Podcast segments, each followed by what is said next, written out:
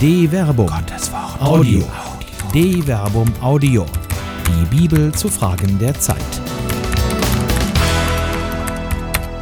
Betrunken, entblößt und nicht rassistisch. Rassismus und die Verfluchung Hams.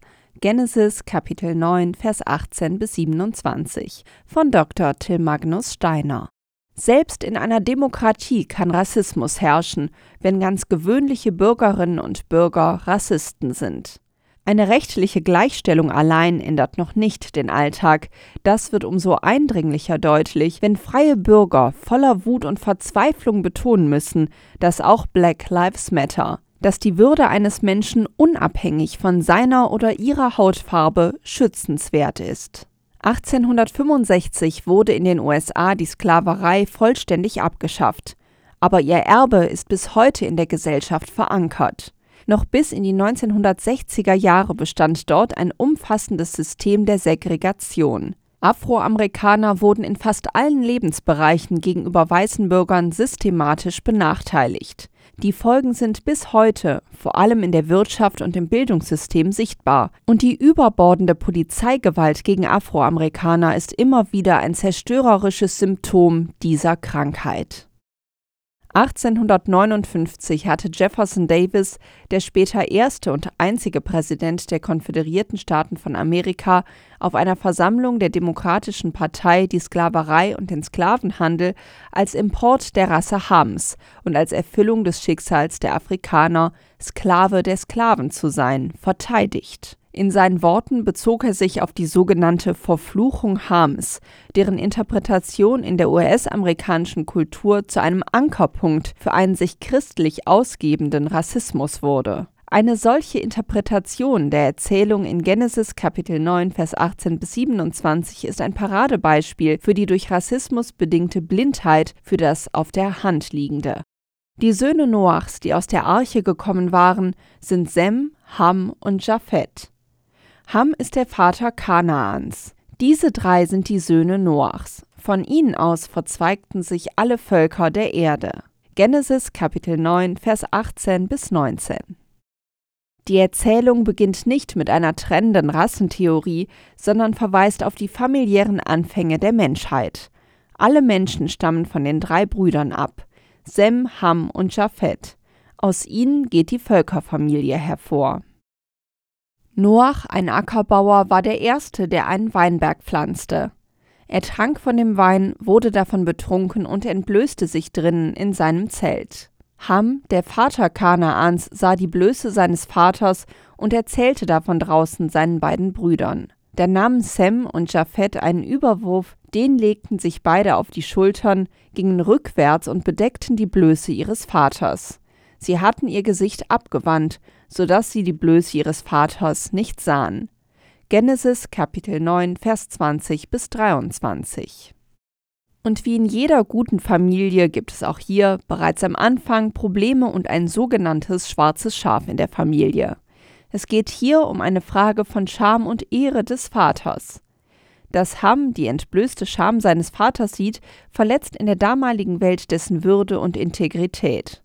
Doch das eigentliche Vergehen ist die fehlende Diskretion. Er entehrt seinen Vater vor Sem und Japhet, die nun so handeln, wie Ham hätte handeln sollen. Ohne darüber zu reden oder hinzusehen, bedecken sie ihren Vater. Als Noach aus seinem Weinrausch erwachte und erfuhr, was ihm sein jüngster Sohn angetan hatte, sagte er: Verflucht sei Kanaan, Sklave der Sklaven sei er seinen Brüdern. Und weiter sagte er: Gepriesen sei der Herr, der Gott Sems, Kanaan aber werde sein Sklave. Raum schaffe Gott für Japhet, in Sems Zelten wohne er, Kanaan aber werde sein Sklave. Genesis Kapitel 9, Vers 24 bis 27. Wie Noach erkennen konnte, dass Ham ihn nackt gesehen hatte, während er schlief, erzählt der Text nicht. Auch wird nicht erklärt, warum nun der Sohn Hams, Kanaan, und nicht der eigentliche Übeltäter verflucht wird. Und eine Hautfarbe spielt in dem Text gar keine Rolle, selbst im Falle des schwarzen Schafs der Familie. Doch für die rassistische Auslegung wurde die Verfluchung Kanaans entscheidend. Verflucht sei Kanaan, Sklave der Sklave sei er seinen Brüdern. Genesis Kapitel 9, Vers 25. Selbst in der rassistischen Auslegung dieses Verses ist die keine Rolle spielende Hautfarbe nicht der Ausgangspunkt, sondern entscheidend ist hier, dass der Status des Sklaventums festgeschrieben wird. Kanaan soll für den Rest der Völkerfamilie zum Sklaven werden. Wie der Superlativ Sklave der Sklaven sogar verdeutlicht, soll Kanaan der idealtypische Sklave sein. Losgelöst von dieser biblischen Aussage wurde dieser Fluch dann auf die aus Afrika nach Nordamerika gebrachten Sklaven übertragen und nun auf die sogenannte Verfluchung Hams bezogen. Dass in der biblischen Geschichte Noach, nicht Gott, Kanaan und nicht Ham verfluchte, wurde im frühen Judentum dadurch erklärt, dass Gott zuvor bereits Ham gesegnet hatte und Noach daher nicht ihn, sondern nur seinen Sohn verfluchen konnte. In der rassistischen Interpretation dieser Erzählung handelt es sich jedoch um die Verfluchung Hams. Nicht, weil dies gerechter wäre, sondern weil das hebräische Wort für braun ähnlich wie der Name Hams klingt und weil aus dem Völkervater Ham unter anderem das Volk Kusch hervorgegangen ist, als dessen besonderes äußeres Merkmal in der Bibel die schwarze Hautfarbe herausgestellt wird. Siehe Jeremia Kapitel 13 Vers 23 und dazu die Bedeutung der Hautfarbe in der Bibel auf d-verbum.de Text Leopardenflecken und das Massaker in Charleston. Zur Welt des Alten Testaments gehört das Sklaventum dazu. Das lässt sich heute nicht wegdiskutieren, sondern muss kritisch hinterfragt werden. Die Erzählung in Genesis Kapitel 9 Vers 18 bis 27 lässt sich nicht weißwaschen, auch wenn darin keine Grundlage für Rassismus gegeben wird. Es ist ein höchst ideologischer Text, der eine Grundlage dafür gibt, wie es dazu kam, dass Israel durch die Landnahme das Volk Kanaan enteignen durfte. Immer wieder wird im Alten Testament darauf hingewiesen, dass der Landverlust für die Kanaaniter auch durch deren eigene Schuld verursacht. Siehe Genesis Kapitel 15 Vers 16 und Levitikus Kapitel 20 Vers 22 bis 23 und somit die Landnahme durch Israel gerechtfertigt ist. Dass es im Endeffekt bereits am Anfang der Bibel um die erst im Buch Josua erzählte Landnahme Israels geht, zeigt sich schon daran, dass in Genesis Kapitel 9 Vers 18 bis 27 Ham als Vater Kanaans eingeführt wird, obwohl in der folgenden Erzählung Kanaan eigentlich gar keine Rolle spielt und auch unerklärt bleibt, warum ihn der Fluch trifft.